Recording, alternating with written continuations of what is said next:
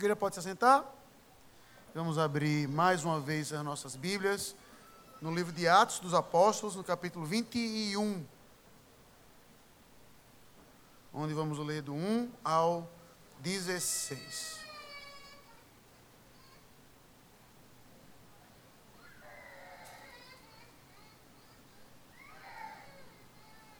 Irmãos, eu, enquanto a igreja abre, né, como eu sempre costumo fazer, uh, como as pessoas têm o hábito, às vezes, de ler o sermão, assim, ouvir o texto bíblico em casa antes, do ponto de vista de narrativa, o ideal seria pregar todo o capítulo, tá? Ou seja, porque você vai ver o silêncio, o preparativo da chegada até Jerusalém, né, que é justamente o texto que nós vamos pregar, e aí a partir do 17 até o 23, tá bom? Você vai ver Paulo enrolado com tudo o que acontece em Jerusalém.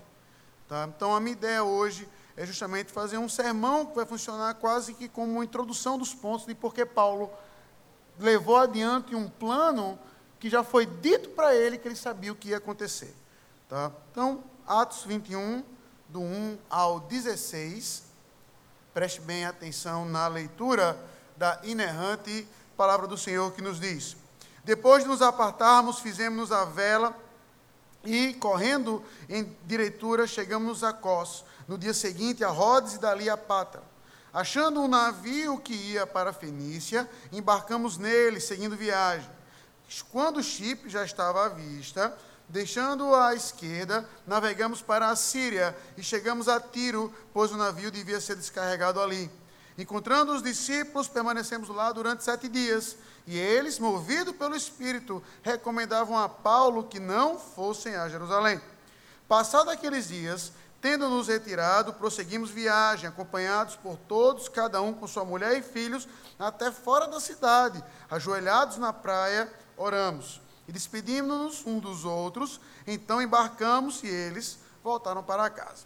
Quanto a nós, concluindo a viagem de Tiro, chegamos a Ptolomaida onde saudamos os irmãos, passando um dia com eles. No dia seguinte, partimos e fomos para Cesareia, e entramos na casa de Filipe, o evangelista, que era um dos sete. Ficamos com ele. Tinha este quatro filhas donzelas que profetizavam. Demorando-nos ali alguns dias, desceu da Judéia um profeta chamado Ágabo, e vindo ter conosco, tomando o cinto de Paulo, ligando com ele os próprios pés e as mãos, declarou: isto diz o Espírito Santo.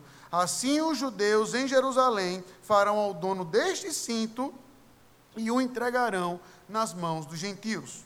Quando ouvimos essas palavras, tanto nós como os daquele lugar rogamos a Paulo que não subisse a Jerusalém. Então ele respondeu: Que fazeis chorando e quebrantando meu coração? Pois estou pronto não só para ser preso, mas até para morrer em Jerusalém pelo nome do Senhor Jesus. Como, porém, não persuadimos, conformados dissemos: faça-se a vontade do Senhor. Passados aqueles dias, tendo feito os preparativos, subimos para Jerusalém. E alguns dos discípulos também vieram de Cesareia conosco, trazendo consigo Minasson, natural de Chipre, velho discípulo com quem nos deveríamos hospedar. Oremos. Santo Espírito de Deus, o mesmo Espírito que disse a Paulo aí a Jerusalém, o mesmo Espírito que deu a profecia para Ágabo dizendo que ia acontecer quando Paulo chegasse a Jerusalém, queremos te rogar que esse mesmo Espírito Santo nos ilumine agora para entender a tua santa palavra, para entender a mesma verdade que impulsionava o apóstolo Paulo a seguir adiante através da exposição desse texto. Então, tem misericórdia de nós e em Cristo Jesus que nós oramos. Amém. Crianças, como eu falei na oração pastoral, essa semana, ou semana, semana passada, próxima semana, muitos de vocês vão estar começando suas aulas. Tá? E saiba de algo desde cedo, que ali, o que é ensinado, se não, se não for uma verdade bíblica, não é verdade. Entenda bem a minha frase. Tudo que é verdade, 2 mais 2 são 4. H2O é o símbolo químico da água. Toda essa verdade provém de um Deus, pois Ele é a verdade. A Bíblia não abre nem espaço para isso. Quando Cristo se identifica, Ele fala: Eu sou o caminho, a verdade e a vida. Não é uma verdade. Então, por que eu estou pontuando isso para vocês? Porque quando você chega nessa passagem, criança, você vê Paulo tá, sendo dissuadido a não fazer algo que o Espírito Santo disse que era para fazer. Só que foi esse mesmo Espírito Santo que disse para aquelas pessoas: olhe, Paulo, você vai se dar mal se você for para Jerusalém, você vai ser preso, você vai ser batido, você vai ser, você vai ser entregue às autoridades romanas. Mas Paulo disse: Eu estou pronto para sofrer, até para dar a minha vida, porque ele sabia que aquilo era a verdade que Deus disse para ele. Então, desde cedo, criança, se você entender que existe verdade longe de Deus, você não entendeu o que é verdade. Porque aí você pode ser justamente se Paulo entendesse, não é mesmo? Se eu ficasse aqui. É por isso que eu urjo para que desde cedo vocês possam aprender da palavra de Deus, para conhecer o Deus da verdade, para conhecer a verdade que emana dele, tanto na natureza como na criação, como na Bíblia. Tá? Para que você possa ter a mesma firmeza do apóstolo Paulo, a mesma firmeza de Filipe, de criar os seus filhos no Evangelho, desde cedo. Então é fundamental você não apenas conhecer a verdade, mas de onde a verdade vem, pois ela só vem do mesmo lugar, Deus em Cristo Jesus. Então, que esse Senhor os salve, que você o conheça, para que então você possa conhecer a única e verdadeira verdade que emana de Deus. Que Deus os abençoe. Irmãos, o texto que nós lemos, narrativamente, ele não tem nada de complicado. Tem apenas um ponto teológico que eu espero conseguir explicar, dado uma polêmica recente. O que nós vemos aqui é Lucas, está narrando, inclusive no plural, tá, toda a viagem de Paulo de Tiro a Cesareia. E você vê o tempo todo, o texto está todo escrito no plural. Tá? Você vê até no 12, quando você vê até um contraponto entre Paulo e Lucas, assim, sutil, né? ou seja, quando Lucas escuta a profecia de Ágabo, ele, ele se coloca no meio da multidão quando ouvimos essas palavras. Então é um texto muito íntimo do ponto de vista de leitura. Tá? Quando você lê, você vai ver Lucas ali no meio, está envolvido em toda essa narrativa, em todo o aspecto da viagem. Então o texto começa justamente com Paulo prosseguindo, indo de viagem em viagem. Uma coisa que eu sempre destaco quando você lê essas viagens, no versículo 4, por exemplo, você vai ver assim: encontrando os discípulos, ou seja, o evangelho continuava a crescer, o evangelho não parou. Então, para onde Paulo ia, ele encontrava alguém que fosse poucas pessoas, não parece ser tanto o caso aqui, não vai dizer que eram muitas, mas mesmo que eram poucas, mas o evangelho continuava a crescer. Então, apesar de não ser muito interessante do ponto de vista de narrativa, simplesmente ver cidade tal, foi para a cidade tal, foi para a cidade tal, perceba apenas isso, que o evangelho continuava a se espalhar. A cada cidade que você vê, era mais um ponto do evangelho, era o evangelho crescendo e atingindo todo mundo. Por isso que Lucas faz questão de mostrar o nome, para que você veja nominalmente para onde o evangelho foi crescendo. Então, no versículo 4, você vê ele chegando em Tiro, onde eles ficam ali por sete dias, talvez para abastecer não apenas o navio, não precisar de tanto tempo, mas para passar um tempo dos irmãos ali. E ali você vê, no versículo 4, que movidos pelo Espírito, ou seja, não, é, não foi simplesmente algo assim, ah, eu não quero que isso aconteça. Mas o, Lucas não há dúvida de que o Espírito Santo disse àqueles, àquelas pessoas que ali estavam o que iria acontecer com Paulo no destino final, ou seja, toda essa viagem são escalas até Jerusalém. Então, se você pensar tentando contextualizar no dia de hoje, é como se você pegasse aquela passagem de avião que tem escala, escala, escala, destino final. Tá? Então, tudo isso, tudo que a gente viu até aqui, é, são escalas até chegar em Jerusalém. Então, nessa penúltima escala aqui, antepenúltima, na verdade, escala aqui, tá, não, desculpa, escala é, é penúltima. Nessa penúltima escala aqui, você vê aqueles homens orientados pelo Espírito Santo, mostrando o Espírito Santo dizendo: Ó, Paulo vai ser preso lá em Jerusalém. E aqueles homens estão dizendo: Não vá. Aqueles homens e aquelas mulheres: Não vá. Não vá. Veja que o texto aqui, nesse primeiro momento, não vai dizer qual foi a reação de Paulo. Você não vê Paulo falando nada aqui. Mas você sabe que eles não conseguiram dissuadi-lo porque Paulo segue viagem. Então fica óbvio até. Mas o texto não diz qual foi a reação de Paulo. Vai dizer que aqueles homens, movidos pelo Espírito Santo, não vá. Mas Paulo segue viagem. Tá? E aí, antes de seguir viagem, passaram aqueles dias, aqueles sete dias, como vai dizer o versículo 5, tá? quando Paulo foi embora, veja que ele é acompanhado de homem, mulher, filhos, ou seja, da igreja naquela cidade, ou, ou pelo menos de uma parte significativa, ajoelhados na praia, oramos. E aqui, irmãos, eu quero só. Não é um destaque que Lucas dá, mas é, só quero chamar a atenção que por duas vezes, tá, em um curto período de tempo, você vai ver que Lucas faz questão de dizer a forma como aqueles crentes estavam orando. Ele vai dizer que quando Paulo se despede dos presbíteros lá em Mileto, os presbíteros de Éfeso, no versículo capítulo 20 que nós lemos, se você observar aí no versículo 36 do 20, só subiu um pouco sua vista, vai dizer, tendo essas coisas, ajoelhando-se, orou com eles. E aqui é a mesma coisa. Eles vão embora, ajoelhando-se, orou com eles. Então, com isso, aqui é apenas uma curta aplicação. Com isso, eu não estou dizendo que é a única forma de orar, a única forma certa de orar é a de joelhos mas não perca o hábito de, ocasionalmente, quando você puder, fazer isso. Tá? Não é algo que simplesmente vai, ou porque sua oração vai chegar mais rápido aos céus, ou algo do tipo. Não, não, não, não é nenhum truque. Porque se isso funcionasse, nosso joelho já está acabado já. Né? Do ponto de vista, olhe de joelho que sua oração é respondida, pronto. Não ia ter joelho vivo aqui. Tá? Não é esse o sentido. O ponto é a sua visão diante do rei. É para você se lembrar diante de quem você está presente. Esse é o ponto da oração de joelhos. Eu estou diante do rei. Não é algo que a Bíblia demanda, você tem que fazer isso. Mas é interessante a postura de humilhação que devemos ter de diante do rei fazer isso. E até do ponto de vista prático, né, e aí foi para mim inevitável lembrar disso essa semana, dado a ocasião da morte dele, até para pontuar exatamente isso como orações de joelho nos marcam. Quando eu estava estudando lá nos Estados Unidos, para mim a cena mais marcante de todo, todo o período que eu lá fiquei foi no último dia de aula, em que justamente o pastor Scipione, ele não, não deu aula, ou seja, alguém, eu, eu poderia até ser chique e dizer, ah, não deu aula, ele enrolou, mas foi, foi melhor do que qualquer coisa. Ele perguntou a todos aqueles alunos, todos pastores ali, perguntou, me dê algum motivo para estar orando. Ele sentado. E aí, tal, tal, todos os motivos, ele anotando, todos os motivos de oração. Aí ele, pois vamos orar.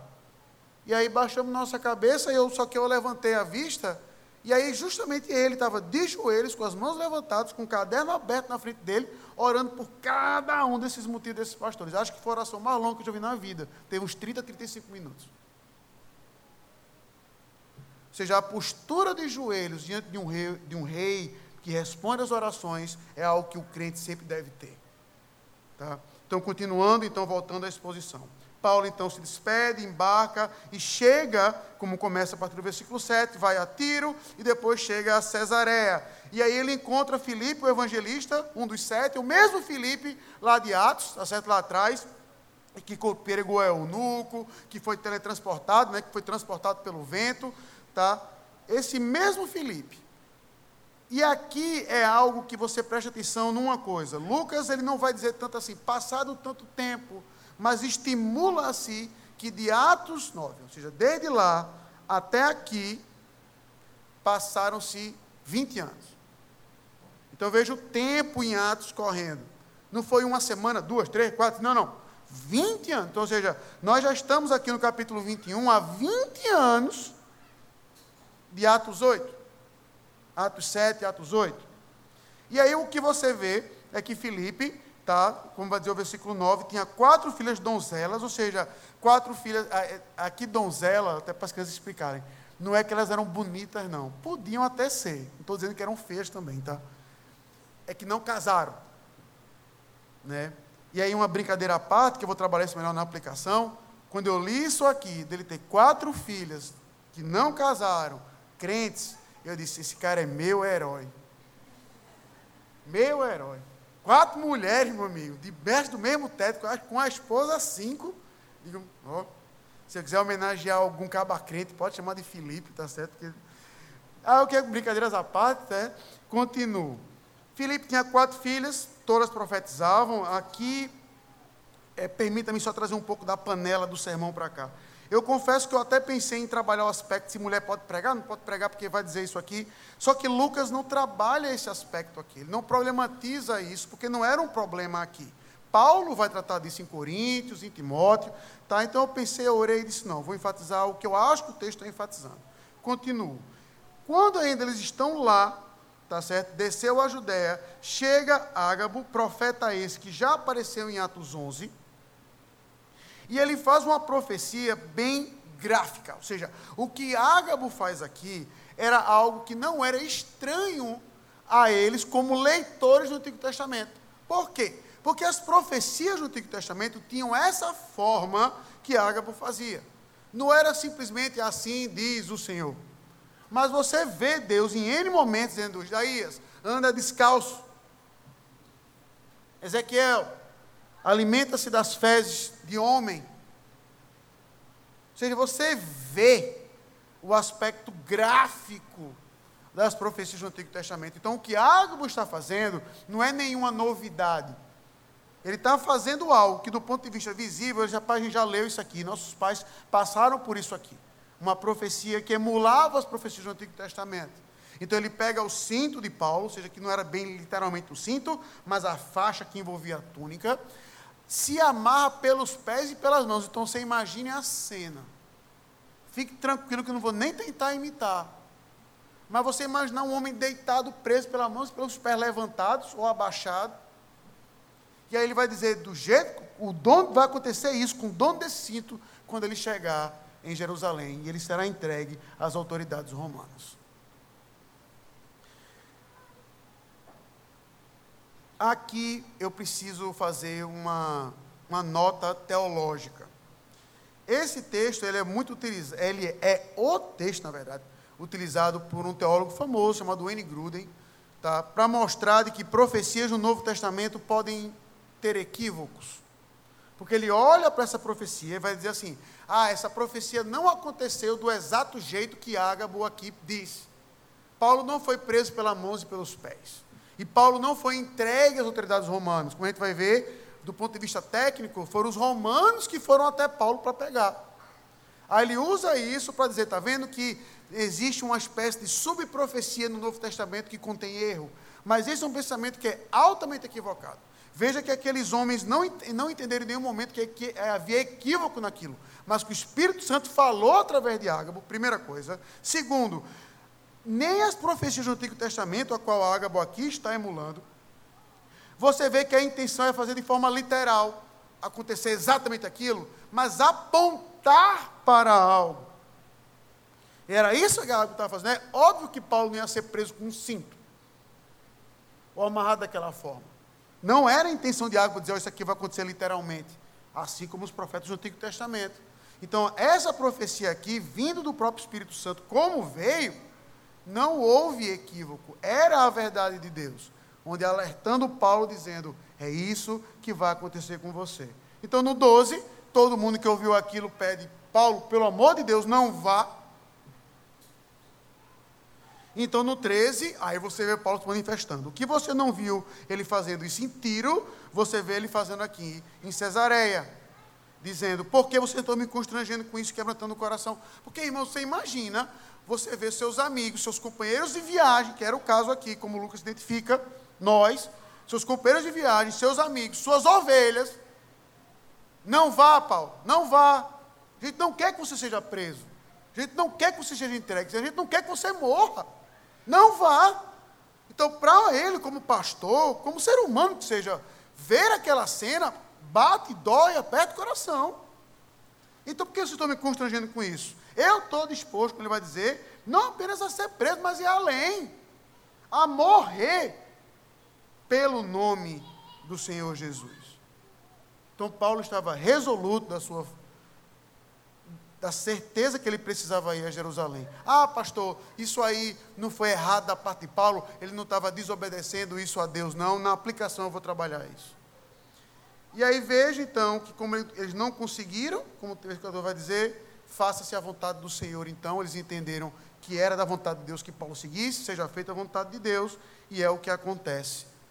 Tá? Paulo se hospeda mais um dia, e a partir do 17, nós vamos ver então a chegada de Paulo em Jerusalém no próximo domingo, se Deus assim permitir. Então, irmãos, esse, esse texto, né, quando eu estava trabalhando as aplicações, uma coisa para mim ficou óbvia. Eu só quero trazer uma aplicação, uma aplicação com três subdivisões, mas a aplicação é uma só. Veja.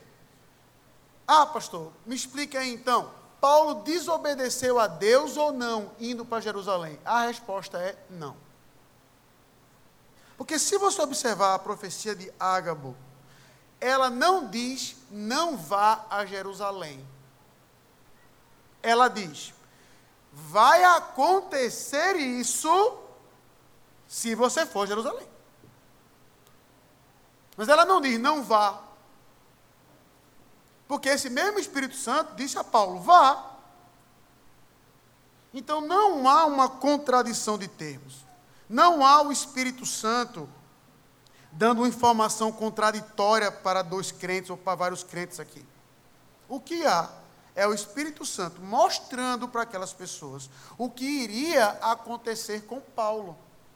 Para que aquela igreja continuasse orando, sustentando, apoiando o trabalho de Paulo. Agora, se coloque no lugar daquelas pessoas que você sabe, que você tem certeza que o Espírito Santo lhe disse: olha, seu pai vai ser preso e provavelmente morto se for para Jerusalém. Você vai dizer o que para ele?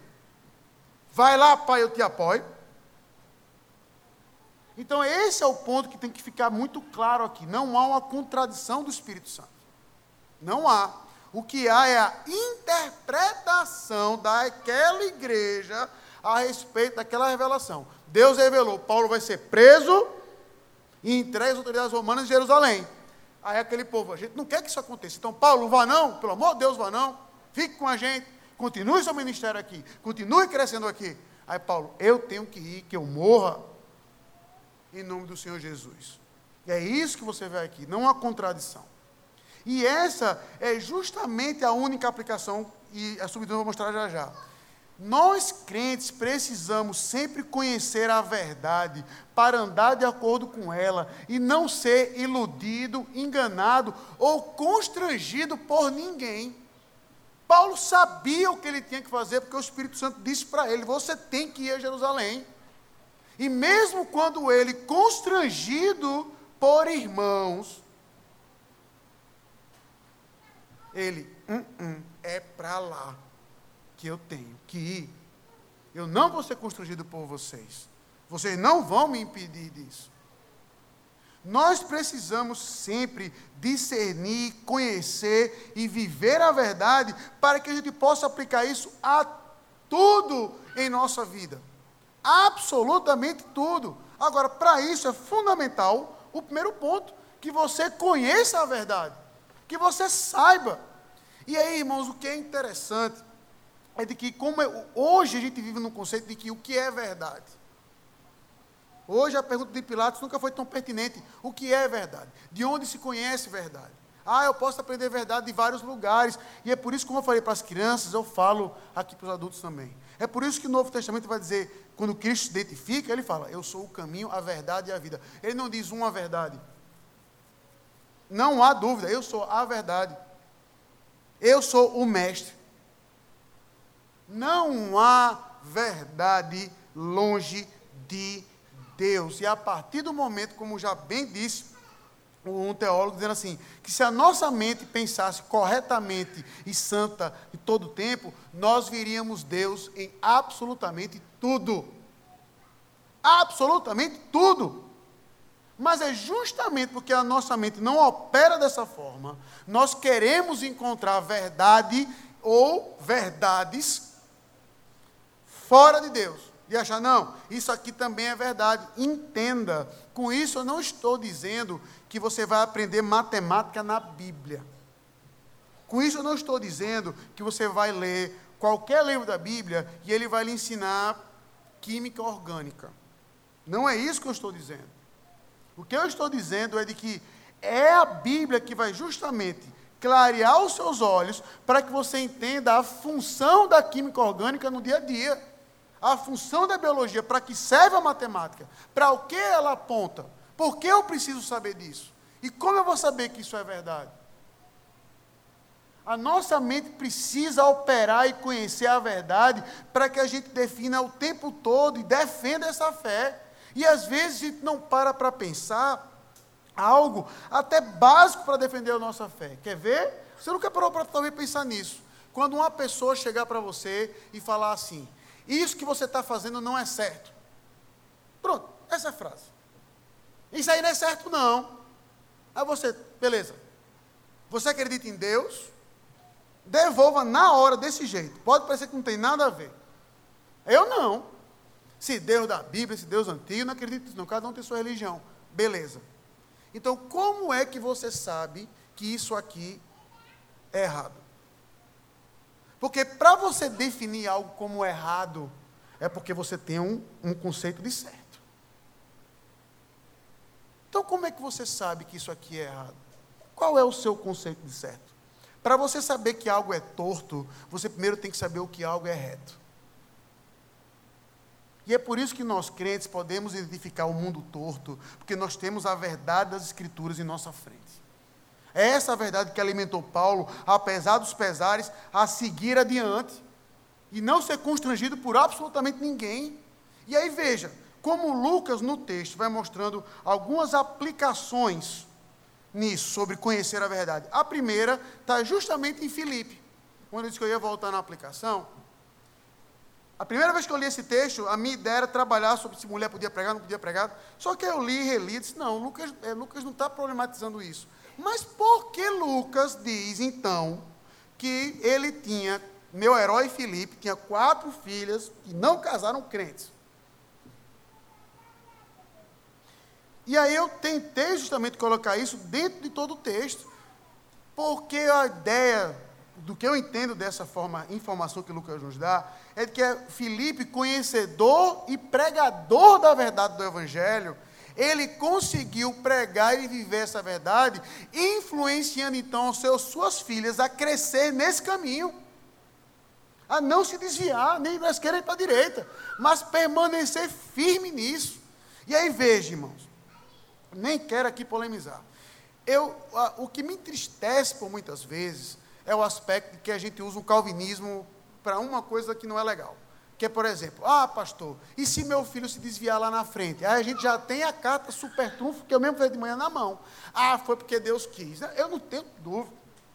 Mas já falei, essa frase você pode aplicar a tudo, porque nada acontece sem a vontade de Deus. Só que às vezes o que eu percebo é que é já a pessoa tentando se confortar, se consolar, para como se o filho fosse se perder lá na frente. E aí, só que quando eu olho para as escrituras, eu olho para essa passagem, por exemplo, aqui eu, eu, vou, eu vou tentar especular o que é que Felipe fez. À luz do que a gente não faz. Como nós falamos dessa verdade para os nossos filhos? Como é que a gente fala da verdade do Evangelho para o nosso filho? Você tem que ir para a igreja. Parece um castigo, já viu? Você tem que ir para a igreja. Domingo não é dia de ficar em casa, não. Bora, se arruma. Enquanto, por exemplo, nas Escrituras, qual era o percurso que os, aqueles, aqueles homens e mulheres faziam para ir para a igreja? Cantando, muitas vezes, o Salmo 122. Alegrei-me quando me disseram, vamos à casa do Senhor. Um dia de festa, de alegria. Olha, dia de igreja. Observe o seu dia a dia, por exemplo, na mesa com as crianças. Como é que você fala da sua igreja? Rapaz, tu viu fulaninho a roupa de cicrano? Rapaz, o sermão foi ruim demais. A gente fala e reclama da igreja o tempo todo e a criança está lá. Ó. E aí, meu filho, você tem que seguir essa verdade. Eu? Essa verdade que o senhor só faz reclamar na mesa do jantar? Essa verdade que não inspira alegria no senhor em nenhum momento? Essa alegria que para o senhor é um peso? Essa alegria que eu vejo o senhor reclamando porque tem que dar o dízimo todo mês? Essa alegria, é, é, é, é essa religião aí? É isso aí que eu tenho que seguir, pai? Prefiro o outro. Então, a partir do momento que nós conhecemos a verdade, essa verdade vai nos deve, perdão, nos alegrar num ponto tal que a gente vai contagiar os nossos filhos com isso, e eles vão entender essa verdade em tempo oportuno e querer viver nela, porque a gente quer viver nela. A gente mostra para eles que está aqui, ó. Essa é minha alegria. Esse é a minha esperança. Agora, a partir do momento que a gente é mais preocupado com a nota do Enem dele, se ele passou em matemática ou não, se ele está fazendo tal coisa, ele mesmo vai entender. Ah, a prioridade do meu pai não é que eu seja crente, é que eu seja bom em matemática, é que eu passe de ano, é que eu ganhe dinheiro. Filipe conseguiu manter as suas filhas. Desculpa, Deus manteve as filhas de Filipe crentes? Manteve. Agora, eu quero acreditar que justamente toda essa alegria e disposição de sofrer e morrer pela causa do Evangelho era algo que as filhas dele falaram assim: rapaz, nosso pai realmente, é sangue nos olhos. Essa verdade que meu pai acredita, vale a pena viver e morrer por ela. Pois vamos seguir então. Vamos seguir então nela. Então, a partir do momento que a gente conhece a verdade, um, nós vamos criar os nossos filhos nessa verdade.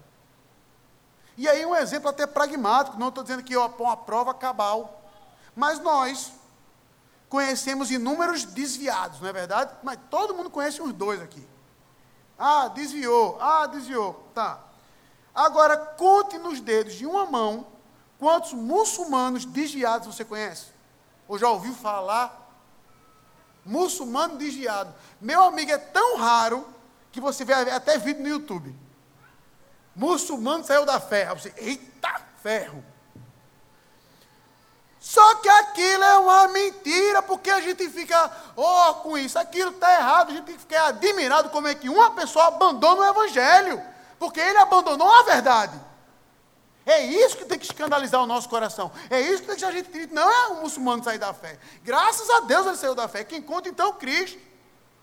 Agora, uma pessoa que diz, eu abro mão de Cristo para abrir, para abraçar isso aqui, é isso que tem que entristecer e fazer o nosso coração orar ainda mais por essas pessoas.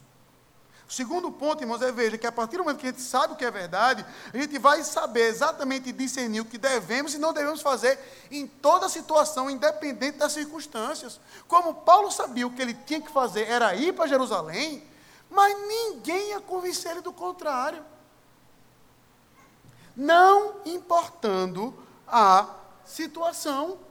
Absolutamente ninguém, porque ele sabia, é isso aqui que o Espírito Santo disse que eu tenho que fazer. Não importa se eu quero viver ou não, se meus amigos estão querendo que eu viva ou não, é isso que eu devo fazer. A partir do momento que você conhece o Cristo que se revela nas Escrituras, aí observe situação semelhante você vê, por exemplo, em Mateus 16, quando você vê Pedro falando, tu és o Cristo, filho do Deus vivo. Então Pedro está falando a verdade, talvez a verdade mais essencial dos evangelhos.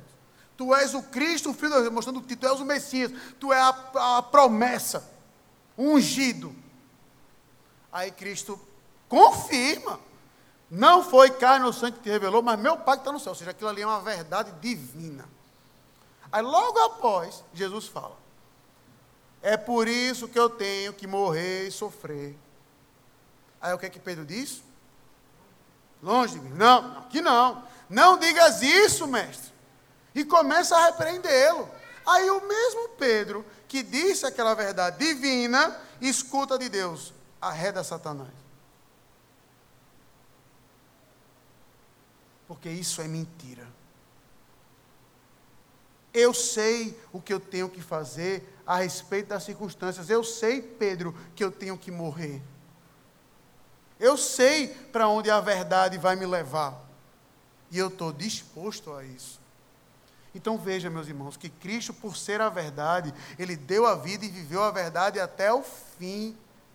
Por mim e por você. Para que eu e você, presos, fixos, sólidos nessa verdade, possamos agir de acordo com essa verdade em toda e qualquer situação, não importando as consequências. A gente não vai ter medo das pessoas, a gente não vai ter medo se a gente vai ser preso ou não, se for pregar o Evangelho, a gente não vai ter medo de ser um páreo na sociedade, de ficar sozinho, porque eu conheço a verdade das Escrituras, eu estou disposto a dar a vida por ela, porque foi pela verdade e com a verdade que o meu Salvador deu a vida por mim. Agora, se nós não conhecemos essa verdade, como é que você sabe o que você vai fazer ou não? E aí, permita-me, uma rápida palavra às pessoas oriundas de igrejas pentecostais, e até mesmo meu caso, que fui, cresceu em igreja preteriana, mas no meio do caminho lá a igreja perdeu um pouco as estribeiras e teve uma invasão pentecostal também. Quando algum irmão ou irmã na igreja que você frequentava dizia assim: O Senhor me disse, e diga algo para você, como é que você se sentia?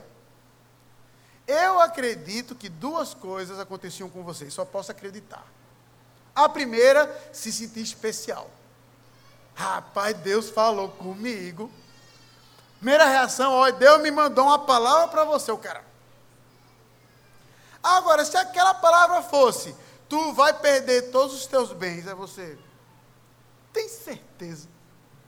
Não foi o diabo, não. Como é que você sabe que é Deus? Quem te disse que é Deus? Agora, se aquela pessoa diz, eis que eu te digo, meu servo, te colocarei à frente das nações, aí você, eu recebo, amém. Não se preocupem, né? é para não pensar que eu estou zombando de você. Nós preterianos estamos fazendo a mesma coisa que somos mais discretos. Ponto. Como é que você sabe que algo é verdade? E é com isso que eu gostaria de terminar. Um terceiro e último ponto. Se nós temos uma verdade para criar os filhos, para saber o que fazer, essa verdade nos foi revelada nas Escrituras hoje. O que eu acho interessante que algumas pessoas não param para pensar, isso, a gente gosta de ouvir assim diz o Senhor. Ótimo. Leia a Bíblia. Toda vez, sem exceção, que você lê as Escrituras, qualquer texto, é assim diz o Senhor. É o Deus da verdade falando com você, diretamente com você. Já pensou nessa honra? Diretamente com você. O grande problema é que, no fundo, a gente pensa que é um livro que está ao nosso serviço, ou seja, ah, deixa eu ver o que é, que é bom para mim aqui, deixa eu ver o que é que não é. É por isso que tudo que é hospital você vê lá o Salmo 90 aberto. É por isso que o Salmo 23, que é um salmo lindo. A gente é o primeiro que decora, porque é o versículo 1, o Senhor é meu pastor, meu amigo. Nada me faltará. Agora, provavelmente você decorou o Salmo 23, como eu, e eu já contei isso aqui uma vez, com o motivo espúrio de ganhar uma caixa de chocolate. Eu decorei o Salmo 23 porque era uma competição, quem decorasse ganhava caixa de chocolate. Eu digo, dê minha caixa. Eu decorei até hoje. Mas eu com certeza não tinha lido o Salmo 22. Meu Deus, meu Deus, por que me desamparaste? A gente fica até surpreso quando Deus grita isso na cruz e você pega lá a referência e vai dizer: rapaz, isso é um salmo. Um, salmo antes do que nada me falta, é Deus dizendo que vai desamparar o filho dele e que desamparou Davi aqui. Não pode, não pode. A gente entra em negação. Nós temos uma verdade nas Escrituras para viver, para morrer, para andarmos, para ensinarmos nossos filhos, para adorarmos ao Senhor, para conhecermos a verdade, para não sermos enganados por ninguém. E mesmo como a gente leu em Gatos, que venha um anjo dizer assim: faça isso, eu não vou fazer, porque a Bíblia do meu Senhor diz para fazer o contrário. Nós precisamos então conhecer a verdade de Cristo nas Escrituras. Você não vai conhecer Cristo na criação. Você não vai conhecer Cristo deitado na sua cama. Você não vai conhecer Cristo no seu relacionamento com o namorado, com o namorado. Você não vai conhecer Cristo no seu casamento. Você só vai conhecer Cristo na Bíblia. E se você então não tiver comunhão com a Bíblia, você não tem como ter comunhão com Cristo e, portanto, não tem como ter comunhão com a verdade. Porque como você vai saber dele? Como você vai ouvir a sua voz? Como você vai saber o que você tem que fazer ou não? Como e com que verdade você vai criar os seus filhos?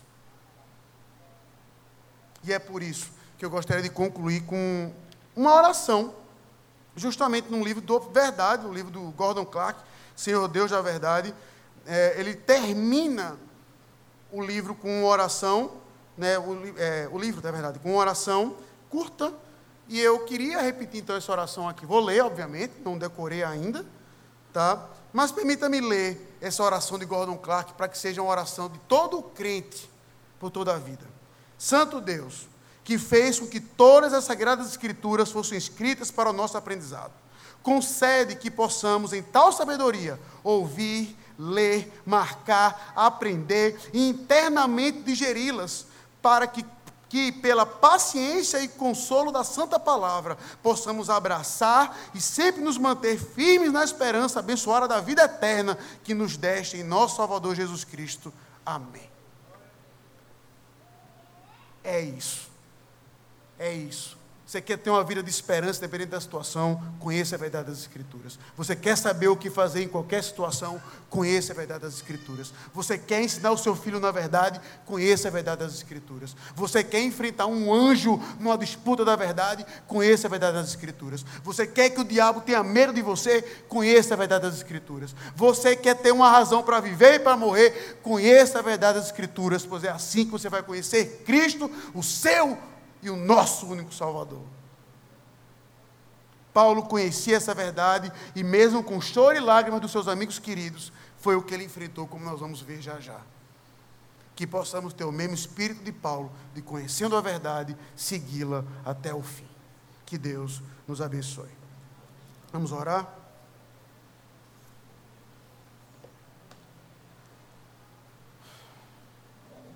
Senhor Deus que o Senhor tenha misericórdia de nós, para que possamos conhecer esse Senhor Deus da verdade, essa verdade que impelia Paulo para frente, essa verdade que fez com que Filipe criasse suas filhas no caminho do Senhor, essa verdade que fez com que Paulo sofresse pela causa do Evangelho, essa verdade que, muito mais que isso, fez com que a verdade fosse posta por mentira na cruz onde a verdade foi humilhada, vilipendiada, morta, para que nós, mentirosos, difamadores, caluniadores, tortos, pudéssemos então conhecer a luz do mundo, a verdade de Deus, Cristo Jesus, tê-lo como único, soberano e verdadeiro Salvador sobre nossas vidas, para então entendermos que tudo tudo nessa vida deve apontar para Cristo. Que a matemática só tem um sentido porque foi Deus que fez. Que química só tem um sentido que foi Deus que fez. Que engenharia só tem um sentido porque foi Deus que fez. E aplicar isso a tudo. Portanto, Senhor, nos abençoa a amar e conhecer a tua Bíblia para que assim possamos então amar Cristo.